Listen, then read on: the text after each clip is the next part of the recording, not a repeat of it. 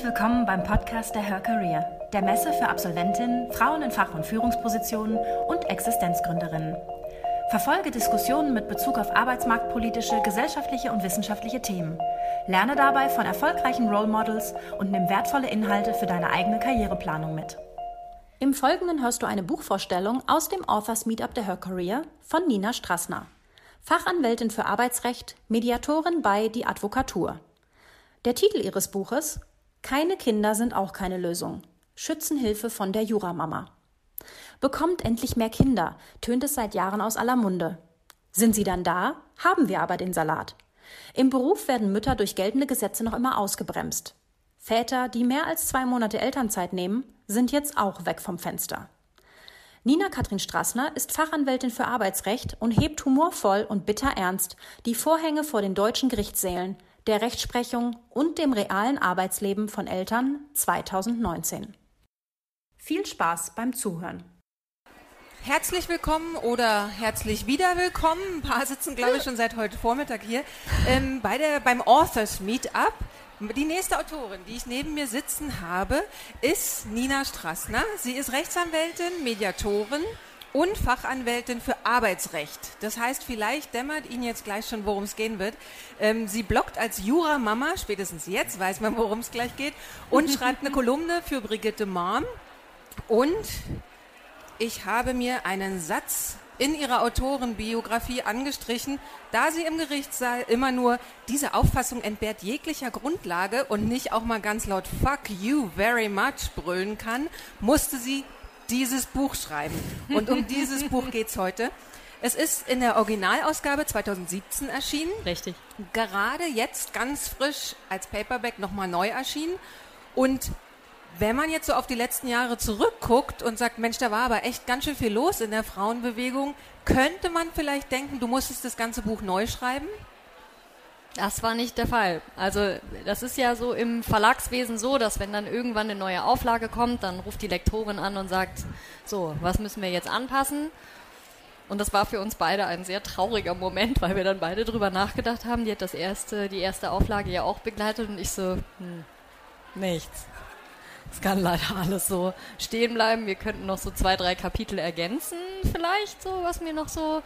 Aber leider, leider müssen so die Sachen, die ich so als Probleme aufgeworfen habe, die Probleme sind immer noch da. Die Gesetzeslage hat sich in den meisten Fällen nicht doll geändert.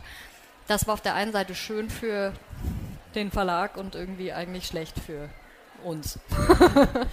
und was ist da so das Trägheitsmoment? Ist es ähm, das Gesetze. Also es geht ja um eben so die Rechtslage für Familien, für Frauen. Es geht um, ähm, wo stehen wir eigentlich? Ähm, was bräuchten Familien eigentlich? Was kriegen sie nicht? Aber da gehen wir gleich noch im Detail rein. Aber wo ist so dieses Trägheitsmoment? Sind es die Gesetze, die einfach brauchen, bis sie sich verändern? Ist es unsere Kultur? Sind es die Menschen? All, all diese Komponenten. Also ich glaube, äh, wir kennen das alle aus letztlich muss man sich das immer vorstellen wie so ein großes Grillfest mit der Familie und vielen Freunden. Da hast du auch immer irgendwie alles. wenn du da irgendwas verändern möchtest, dann ist auch immer schwierig, musst du auch immer erst mit den richtigen Leuten reden. Und so ähnlich stelle ich mir das, oder so ähnlich ist es eigentlich auch. Also man muss sich immer fragen, was ist zuerst da, die Henne oder das Ei. Ähm, manchmal ändern sich die Gesetze und dadurch ändert sich die Einstellung in der Gesellschaft. Und manchmal ist es so, dass sich, dass die Gesellschaft etwas einfordert und dadurch dann erst Gesetze geändert werden. Ne? Also wenn wir jetzt die, was weiß ich, die Diskussion um den 219a, das ist jetzt schon eher etwas, was aus der Gesellschaft herausgekommen ist oder ähm, Entgelttransparenzgesetz, so solche Dinge, das ist vielleicht so eine Mischung. Und dann gibt es manchmal äh, einfach Gesetze, wo man sagt, so machen wir das jetzt, so wäre es vielleicht bei einem Tempolimit oder sowas, das kommt dann von oben und irgendwann ne, geht das so in die Gesellschaft rein. Und da, man hört es in allen Unternehmen, die Mühlen malen langsam, heißt es, äh, Veränderungen sind nicht von heute auf morgen äh, zu schaffen. Ich finde, es sollte eher eine Challenge sein und nicht etwas sein, worauf wir uns ausruhen, dass wir halt sagen, ja, dauert halt alles immer ein bisschen. Also wenn wir mit dem Approach überall rangehen würden, dann verändert sich nichts. Ja.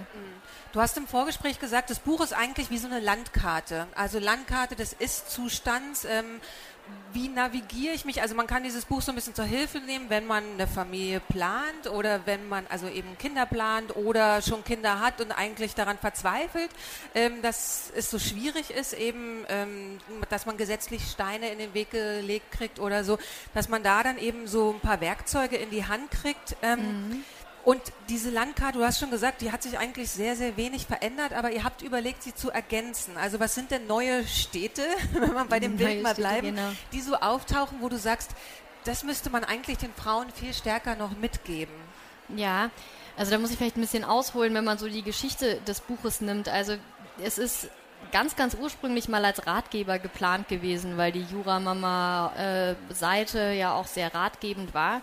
Und dann habe ich angefangen zu schreiben und gemerkt, im Moment da so ein juristischer Ratgeber. Also so.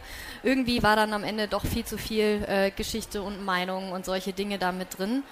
Und war ja in meiner Situation, die sie auch immer noch ist, sehr davon geprägt, hätte ich das vorher gewusst, wer weiß, ob ich mich dann für Kinder entschieden hätte. Also ganz viele, ich bin ganz froh, dass ich keinen Blog hatte, als ich 20 war, weil der wäre mir heute unfassbar peinlich. Also sehr, sehr sicher, was ich da reingeschrieben habe und äh, tatsächlich dieses, ja, man muss gut sein, setzt sich durch und Frauen müssen sich einfach nur nehmen, was ihnen zusteht. Und wenn sie halt einfach angreifen, dann läuft das auch. Und Qualität und Kompetenz haben sich immer schon durchgesetzt und so.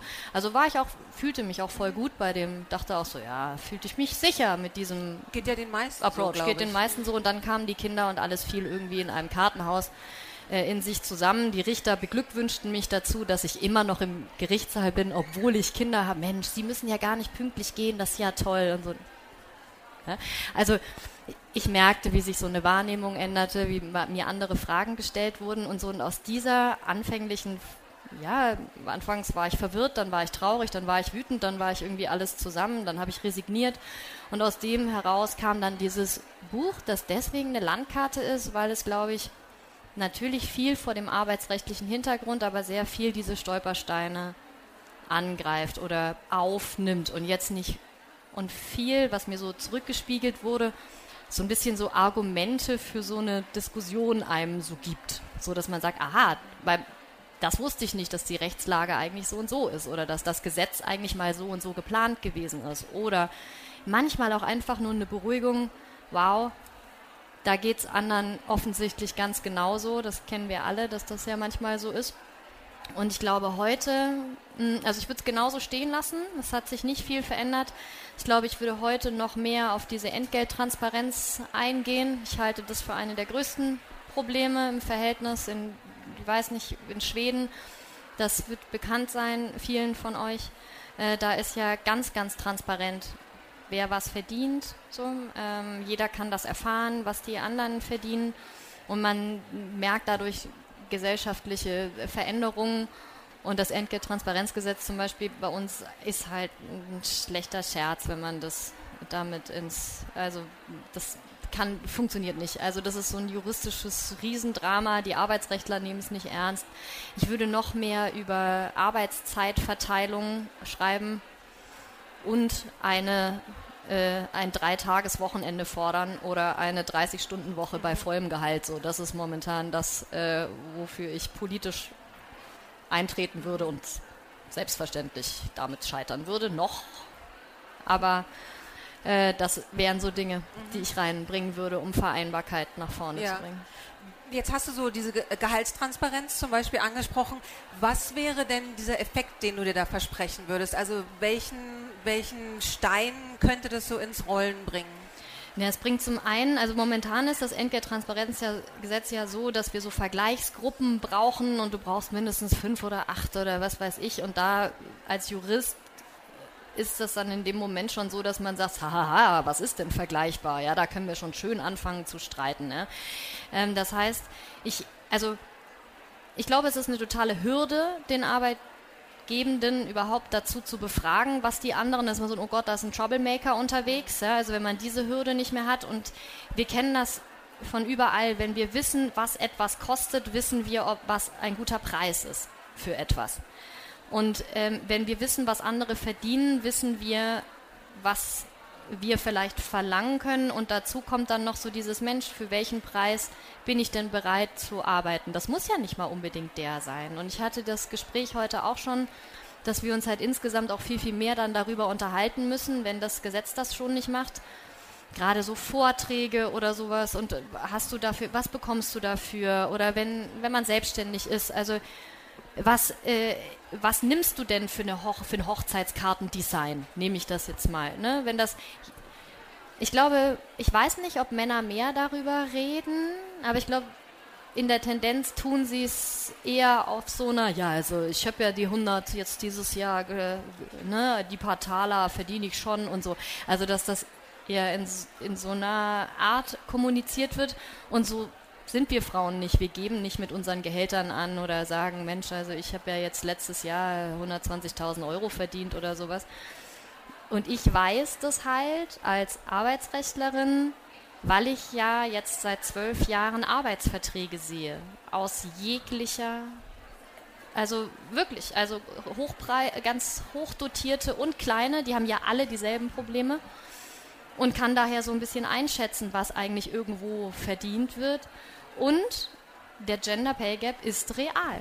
Also das ist, ich sehe, welche Verträge, ich sehe die Verträge und ich sehe, was eine Frau in der Position verdient, was Männer in den Positionen verdienen.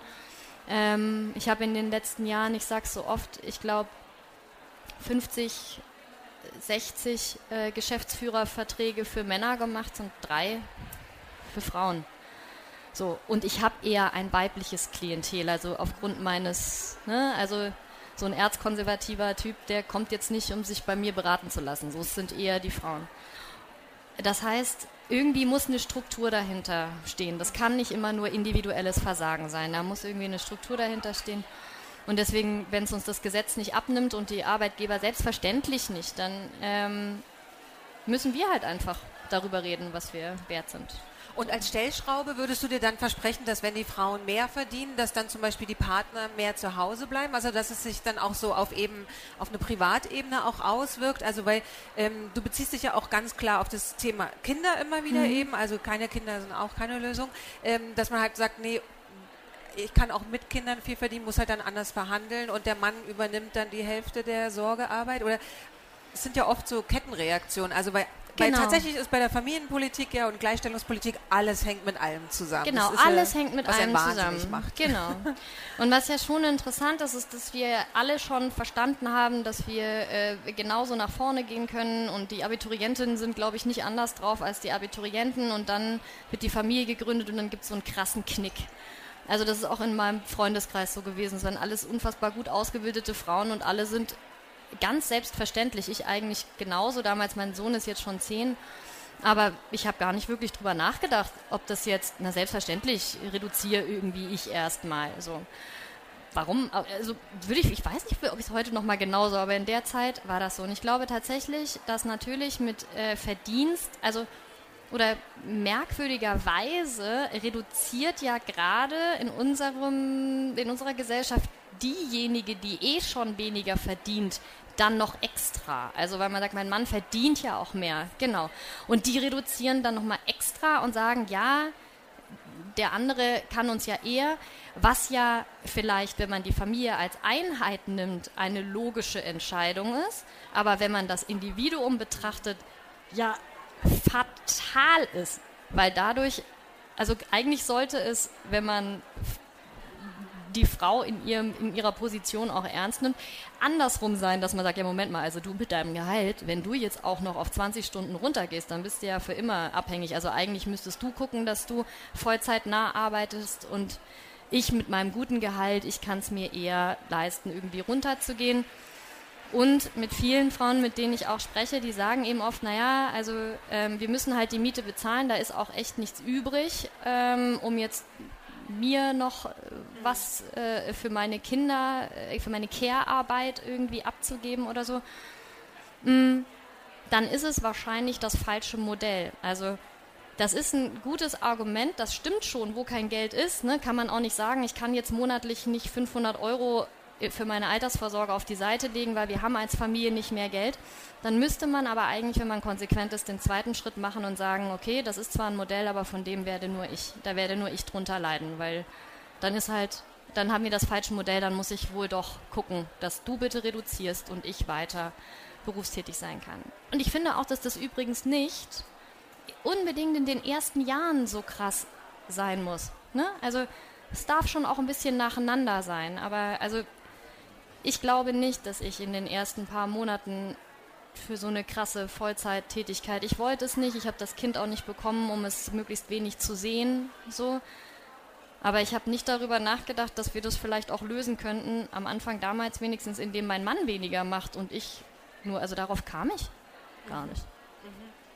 Warum nicht? Also ist es was, was es war du, so drin. Ist es bei deinen Klientinnen und Klienten auch so, dass du es ganz oft siehst, dass bestimmte Fragen sich einfach nicht gestellt werden? Also mhm. ist das eine Erfahrung? All die, die ich mir auch nicht gestellt habe. Okay. Von daher no judgment. Also ich äh, habe mich mehr mit der Kinderzimmerfarbe auseinandergesetzt als damit, äh, was, ne, wie wir eigentlich ja. aufteilen.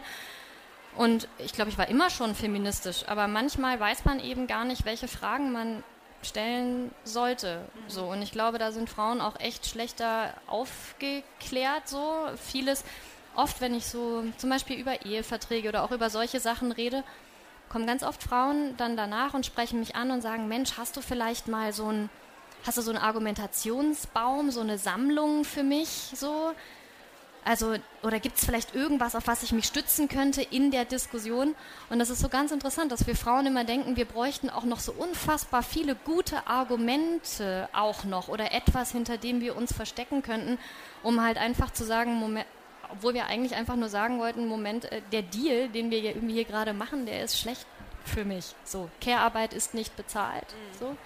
Und so wollte ich eigentlich auch immer diesen Titel verstanden wissen. So dieses keine Kinder sind auch keine Lösung bedeutet nicht, dass alle Kinder kriegen sollen, müssen oder so, sondern wenn man welche möchte, kann es nicht die Lösung sein, dass man, um finanziell weiter eigenständig oder sicher alt zu werden, halbwegs sicher alt zu werden, sind halt momentan Kinder finanziell echt eine schlechte Idee. Und das muss sich halt ändern. Also wenn man dann logischerweise sagen müsste, ja, dann kriege ich halt kein Kind, dann kann ich in Ruhe Karriere machen, dann arbeite ich 35 Jahre in Vollzeit durch, dann habe ich die geile Rente, die nicht geile Rente, aber okaye Rente, dann funktioniert das alles. Aber sobald ich Kinder kriege, geht der Strudel los.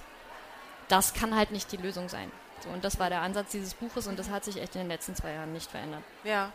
Und ähm, wenn du jetzt mal so dein Buch komprimieren solltest auf drei Dinge, ähm, die sich, also wenn Paare jetzt vor der Frage stehen, gründen wir eine Familie, also bekommen wir Kinder und entweder so oder vielleicht auch und, welche drei Gesetze sollte ich kennen und welche drei Fragen sollte ich mit meinem Partner, meiner Partnerin besprechen? Mhm. Also das haben ja alle bestimmt schon oft gehört, dass wir viel, viel mehr, also früher über diese Vereinbarkeit reden sollten. Also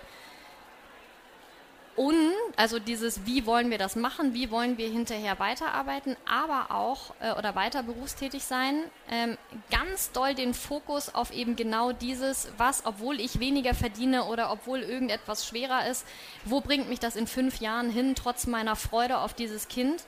Und aber auch innerlich darauf eingestellt zu sein, dass sich diese Pläne auch ungefähr alle drei bis vier, fünf Monate ändern können. Also so diese geilen Vorsätze, dass das irgendwie auch nicht funktioniert. Das heißt, man muss irgendwie im Gespräch bleiben. Also als gutes Beispiel, ich habe eigentlich gesagt, nach der letzten Wehe gehe ich wieder arbeiten. So, das war mein Plan. So, ich lasse mich nicht aufs Abstellgleis schieben, das mache ich jetzt irgendwie. Dann hatte ich dieses Baby im Arm und habe es angeguckt und habe gesagt, ich werde für immer 24 Stunden die nächsten 30 Jahre an deiner Seite sein, mach dir keine Sorgen. So. Und sechs Monate später hätte ich jemandem Geld bezahlt, äh, wenn er mich an einen Schreibtisch gelassen hätte. Ja? Äh, einfach weil, ja, und es hat irgendwie nicht aufgehört. So. Also noch eine Runde Lotti Carotti und ich muss sterben. Ja? Ich lag weinend auf diesem Spiel-Dings. Und dann eben darauf vorbereitet zu sein, dass das nicht eine schlechte Mutter aus einem macht. So, es war so, oh nein, wieso finde ich alles schlimm, auf was ich mich so gefreut habe? So, wieso bin ich eigentlich keine gute Kindergeburtstagsmutter? Und wieso sind Babyschwimmkurse gar nicht so süß, wie ich dachte? So, was stimmt nicht mit mir? Ja, was ist denn da los? Also auch darüber viel reden mit den Freundinnen. Also das wäre halt so ein Punkt, ne, darauf auch eingestellt sein.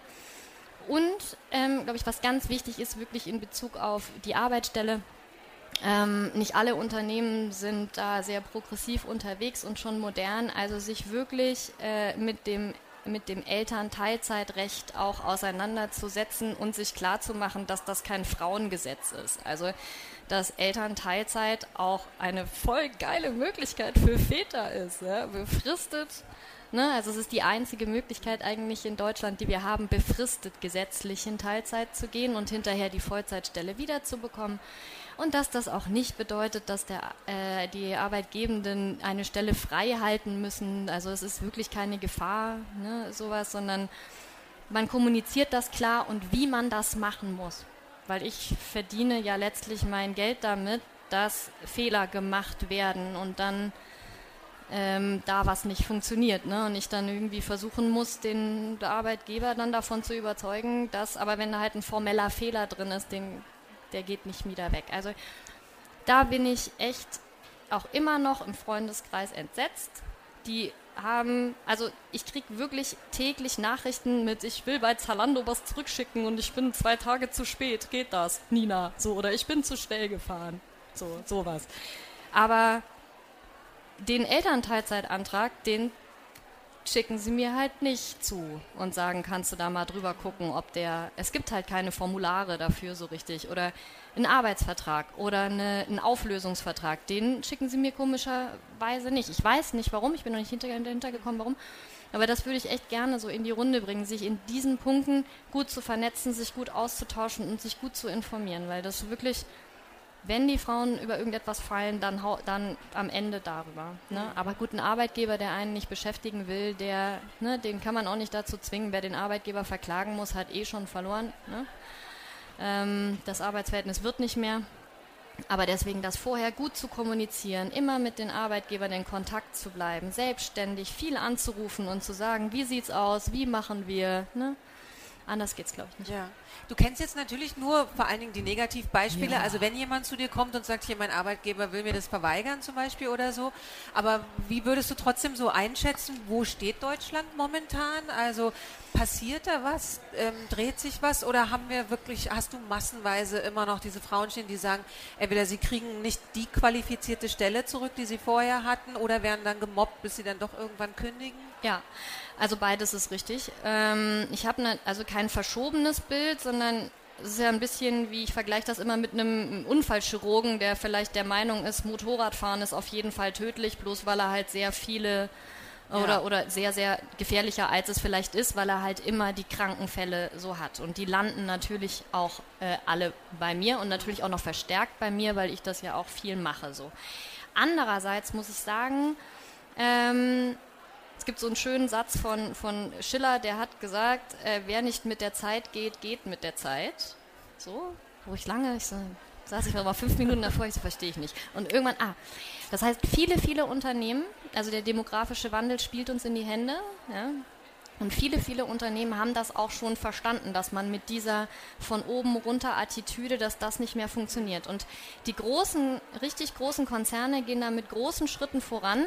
Und wie es immer so ist, die ziehen, die ziehen hoffentlich die Kleinen nach. Also ich wünsche mir das. Ich bin auf der anderen Seite aber immer noch schrittweise entsetzt, was für moderne Unternehmen, die eigentlich auch so Familienfreundlichkeitsstempel irgendwo haben, was da geht zum Teil. Und das liegt oft gar nicht an der Company Policy.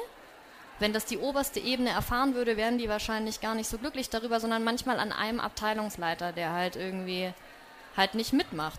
Ne? Und der dann zum Teil ganze Kampagnen äh, ja letztlich konterkariert von dieser Firma, weil stimmt ja eigentlich alles gar nicht. Und das ist eine kommunikative Vollkatastrophe, ne? wenn dann die Frauen rumlaufen und sagen, nein, bei dem Unternehmen kannst du nicht arbeiten. Kannst du aber eigentlich. Es war nur ein Abteilungsleiter blöd.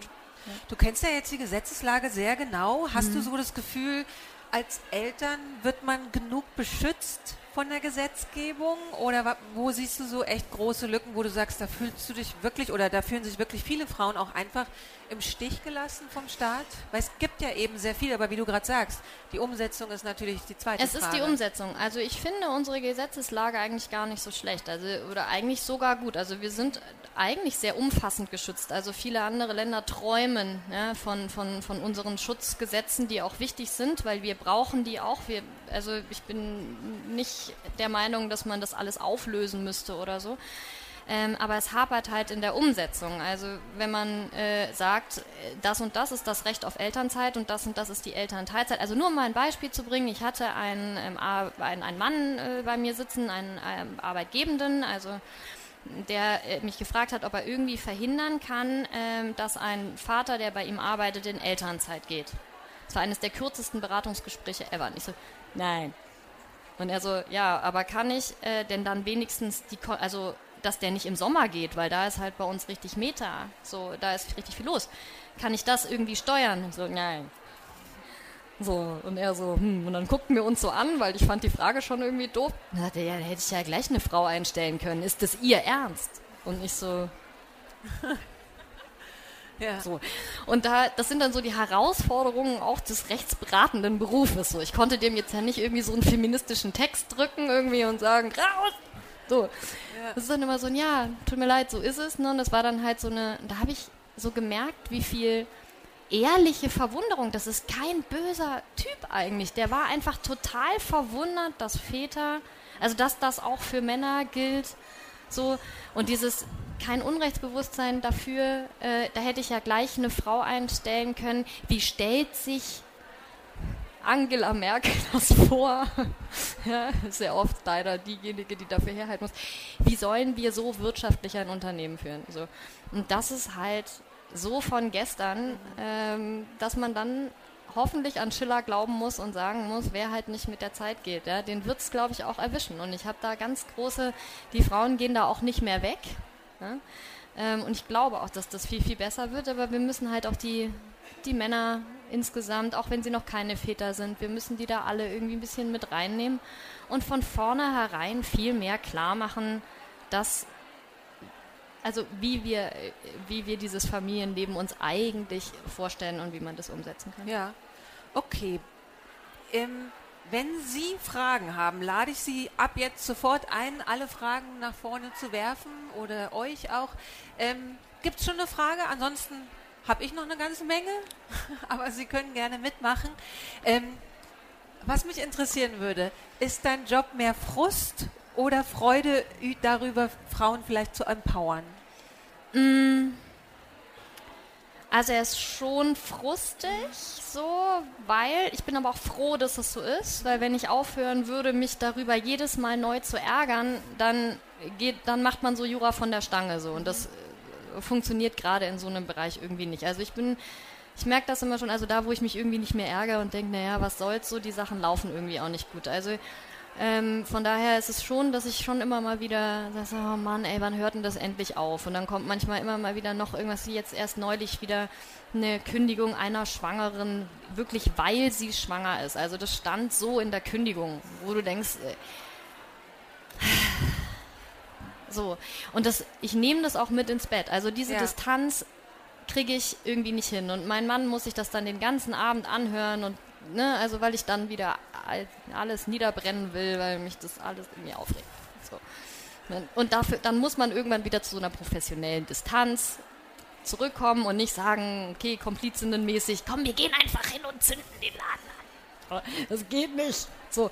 Und dann bin ich immer wieder dankbar dafür, dass ich halt in einer Position bin, wo ich helfen kann. Also äh, wo, wo ich ne, dann auch mal auch sagen kann, okay, das können wir machen und das und das ist aber unrealistisch, davon musst du dich verabschieden und da liegst du auch falsch, weil da hast du einen Fehler gemacht oder das kannst du dir nicht wünschen, da musst du auch den Arbeitgeber verstehen, so und so geht das nicht. Also oftmals, wenn wir es noch schaffen, mit einem Arbeitgeber zu reden, geht das gut. Also so insgesamt ist es schon ein Beruf, in dem man sich viel ärgert und ich, aber man lernt irgendwie diesen Ärger irgendwie ein bisschen auszuhalten. Ich glaube ich schlechter als andere, aber gut.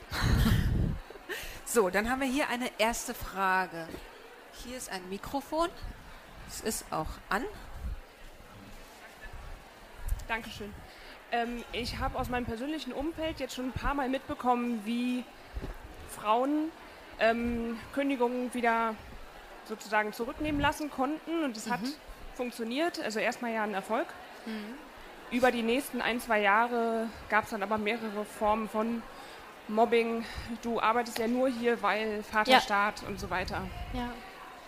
passiert es auch oft, dass man mit dem Arbeitgeber sozusagen in einen Vergleich geht. Wir, also ja, die Kündigung ist hinfällig. Äh, es geht jetzt darum, irgendwie einen besonders tollen geregelten Abgang. Nochmal den, letzten, den letzten Satz habe ich nicht verstanden. Dass es dann sozusagen darum geht, etwas zu verhandeln. Ein Abgang aus dem Unternehmen erfolgt, allerdings freiwillig, einvernehmlich, vielleicht mit Benefits für den Arbeitnehmer, mhm. der jetzt halt eben keinen Job mehr hat. Ja. Weil ich mir auch vorstelle, ja, natürlich wäre es schön, den Job zu behalten und behalten ja. zu dürfen.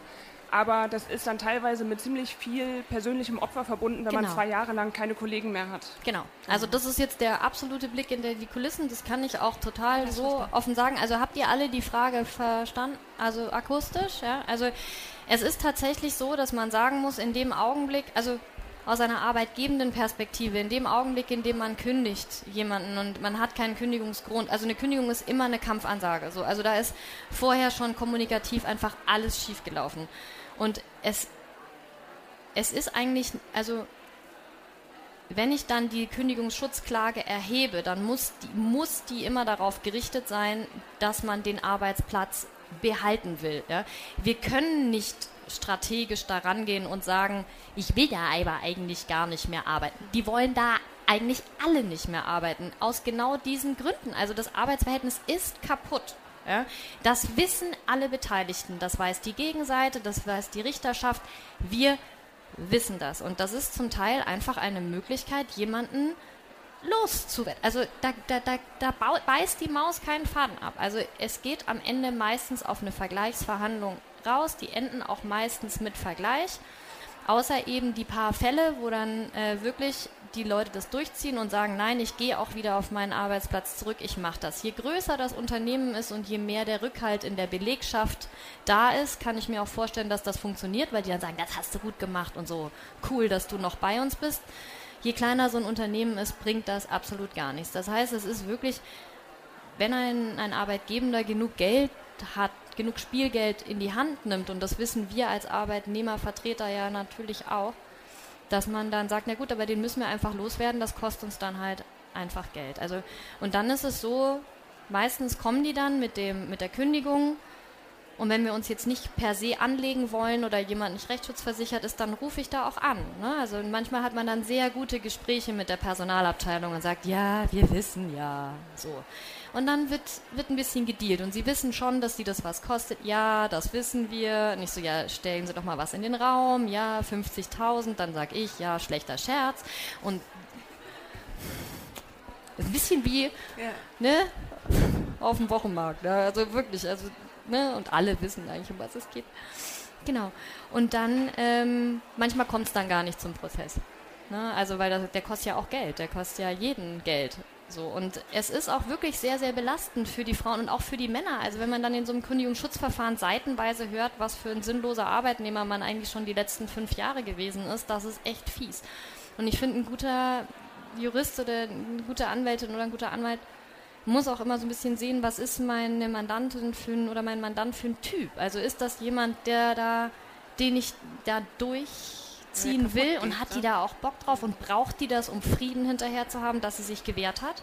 Aber es gibt auch welche, die sagen so, boah, oh, ne? Und ich bereite die da auch drauf vor und sage, wollen wir dann nicht irgendwie versuchen, vorher ein ähm, bisschen mit dem nochmal, ja, können wir das auch jetzt ohne Prozess? Ich so, ja, das können wir versuchen, klar.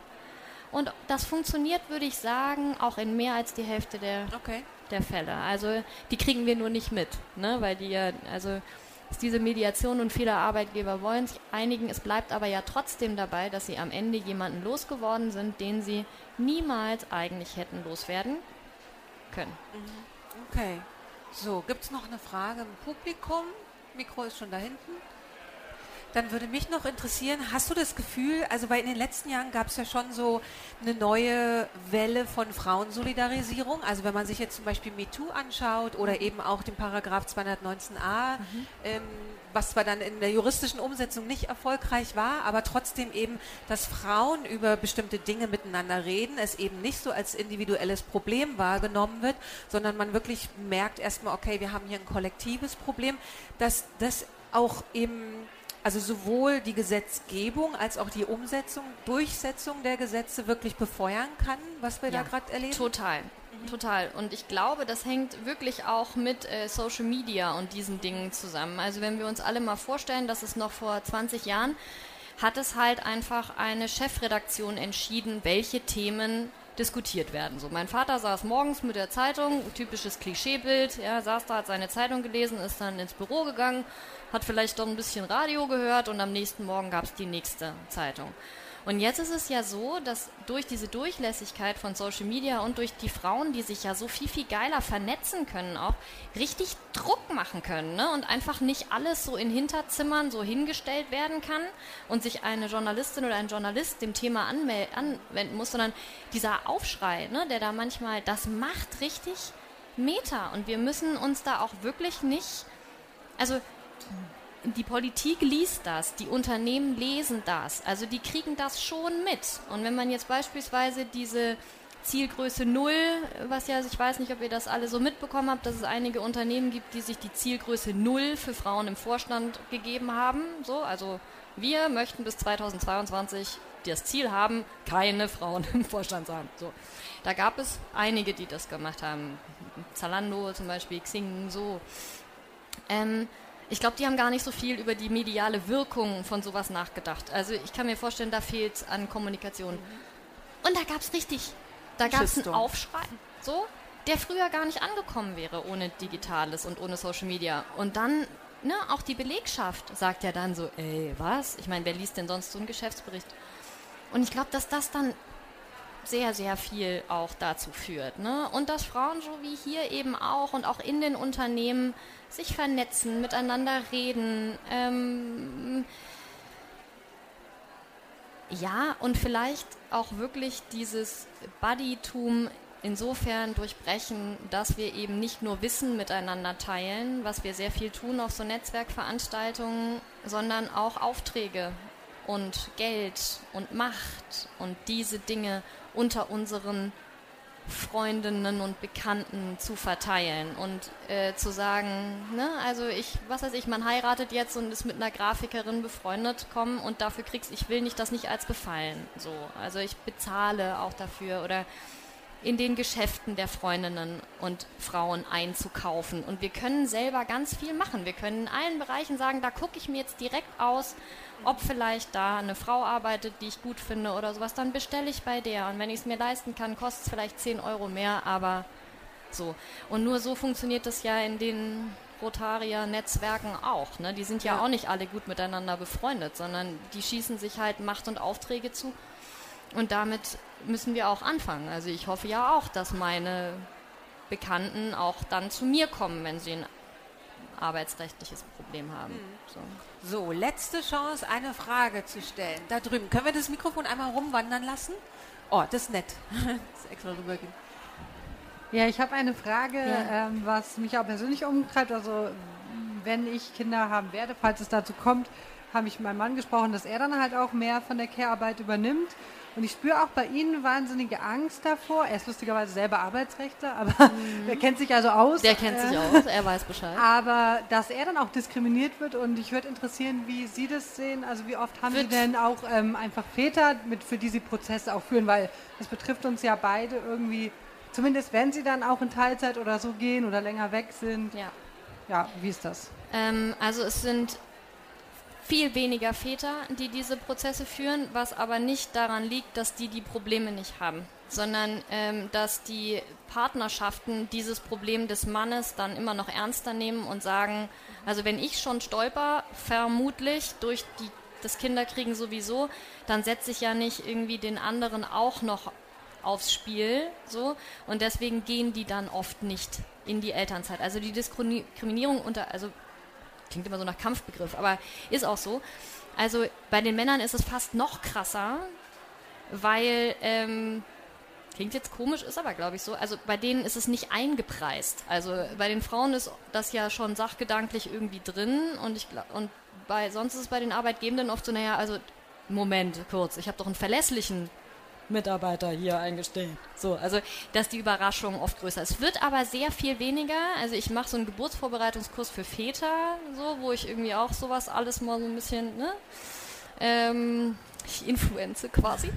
Und ähm, da hat sich in den letzten sechs, sieben Jahren unheimlich viel getan. Also das waren am Anfang noch ganz wenige und jetzt ist es da eigentlich fast, also eigentlich fast jeder, der in Elternzeit geht und das halte ich auch für den wichtigsten Ansatz. Also wir müssen viel mehr Väter in diese, auch in diese längeren Ausfallzeiten, weil dann weiß man halt nicht mehr, ob Stefan 28 oder Stefanie 28 eher ja. ausfällt. Das heißt, je mehr Männer mit ne, Frauen, die das auch einfordern, das halt auch machen, umso besser wird es halt auch werden. Also es wird, ne, und solange die guten Männer kriegen halt dann auch nur die richtig guten Frauen, wenn sie halt solche Dinge dann auch machen. Ja, also das kommt halt noch dazu jetzt. So, ich finde, das ist ein Qualitätsmerkmal für Männer. einen Mann. Ja. ja, sehr schön. Unsere Zeit ist leider um. Es gibt hier aber gleich noch Bücher zu kaufen. Das heißt, wenn Sie Nina Straßners Buch kaufen möchten, können Sie es dann auch gleich von ihr noch signieren lassen. Und sie ist auch ein paar Minuten dann eben hier noch am Bücherstand. Falls Sie doch noch eine Frage haben, schnappen Sie sie sich und stellen Sie ihr die Frage. Vielen Dank für das schöne ich Gespräch. Danke. Es danke viel Spaß Zuhören. gemacht. Dankeschön. Danke. danke fürs Zuhören. Weitere spannende Folgen und aktuelle Informationen zur kommenden Messe findest du unter www.her-career.com. Bei der Her Career triffst du zum Erfahrungsaustausch auf Role Models und Top-Entscheider aus Wirtschaft, Wissenschaft und Politik. Ein Besuch, der sich mehr als auszahlt. Wir freuen uns auf dich.